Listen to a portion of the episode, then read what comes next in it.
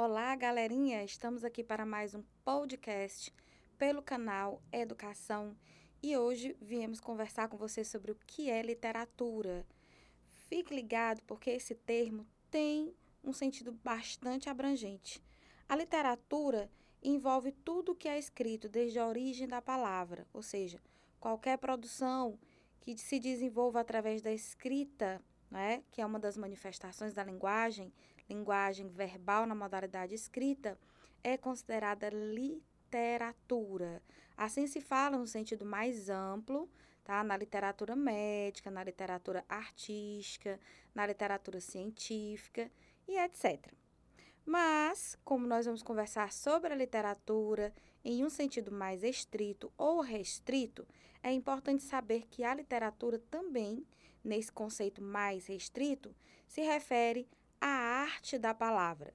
Nesse sentido, é importante saber quando um texto escrito ou quando um texto oral ele se torna arte. É justamente quando o produtor desse texto, autor ou interlocutor, como queiram chamar, se preocupa com a estética do texto, se preocupa em trabalhar a palavra em sentido figurado, ou seja, a palavra é colocada junto a outras com as quais se combina e se articula para criar múltiplos sentidos. Então, um dos resultados desse sentido mais restrito, esse sentido mais específico de literatura, é justamente uma linguagem plurissignificativa. E o que é a plurissignificação nesse contexto? É quando você, ao analisar um texto, percebe através dele múltiplas interpretações, inúmeras interpretações, justamente porque a palavra não foi trabalhada em seu sentido real. Então, quando se pergunta o que é literatura, em geral se diz que é a arte da palavra nesse sentido mais restrito. Mas os conceitos são bastante diversificados, mesmo quando esse sentido é restrito. Nós, que somos usuários da língua, temos acesso a um conjunto basicamente ilimitado de textos e percebemos quando, que, quando é que esse texto se comporta como um texto literário, quando existe um trabalho feito para que a linguagem seja especificamente conotativa. Então, é um trabalho de manifestação individual. Você tem características para as quais deve atentar, como a subjetividade, a linguagem, que é trabalhada em sentido figurado. Assim, nós percebemos em um texto literário o uso de recursos estéticos e estilísticos, a exemplo das várias figuras de linguagem tá certo? Então é muito importante observar essas características quando um texto é literário. Quando nós pensamos nas funções do texto literário, a gente pensa em para que servem esses textos, a que propósitos.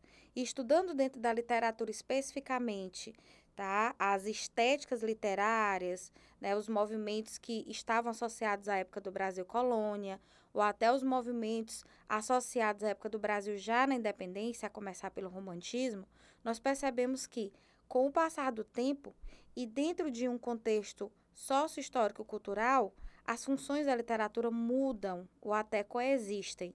Né?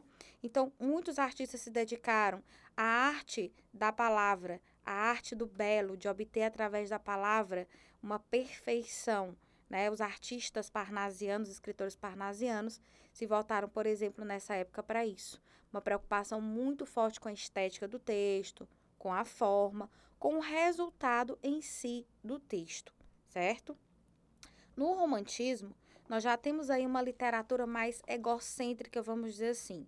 Uma literatura voltada especialmente na poesia para o propósito mais, mais unilateral dos autores.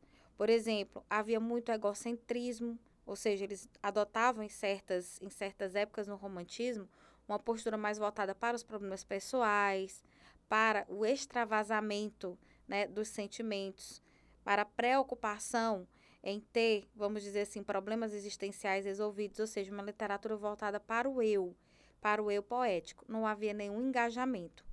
Porém, ainda dentro do romantismo, nós temos aí uma terceira fase da poesia, em que a literatura já se volta para questões mais sociais, como a questão abolicionista, que foi bastante trabalhada pelo poeta Castro Alves. Não esqueçam desse homem o poeta dos escravos. Ele se dedicou bastante a essa causa. A poesia dele foi bastante ampla, né? Como todo romântico teve a parte mais lírica, a parte mais sentimental e até meio que erótica em Castro Alves, né? Mas é, com maior destaque em relação aos outros é, escritores românticos. Porém, Castro Alves também se preocupou, como eu disse, com essa questão da, do abolicionismo. Então, muitas de suas poesias se voltaram para uma causa social. E aí você vê o compromisso da arte e literatura com as questões sociais, o chamado engajamento. Então, quando a gente pensa no conceito de literatura, nós percebemos através da análise da, das próprias estéticas literárias, das próprias escolas literárias, como se diz, que essas funções da literatura, o conceito da literatura, muda de época para época, assim como acontece com a arte em geral.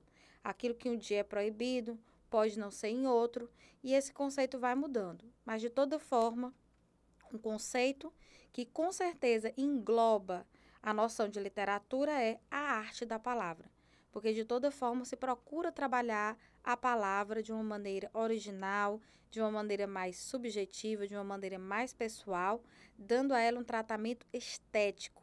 Há uma preocupação realmente com a palavra e com os sentidos que dela podem emergir. É isso, nenéns, nessa aulinha de hoje, nesse nosso podcast.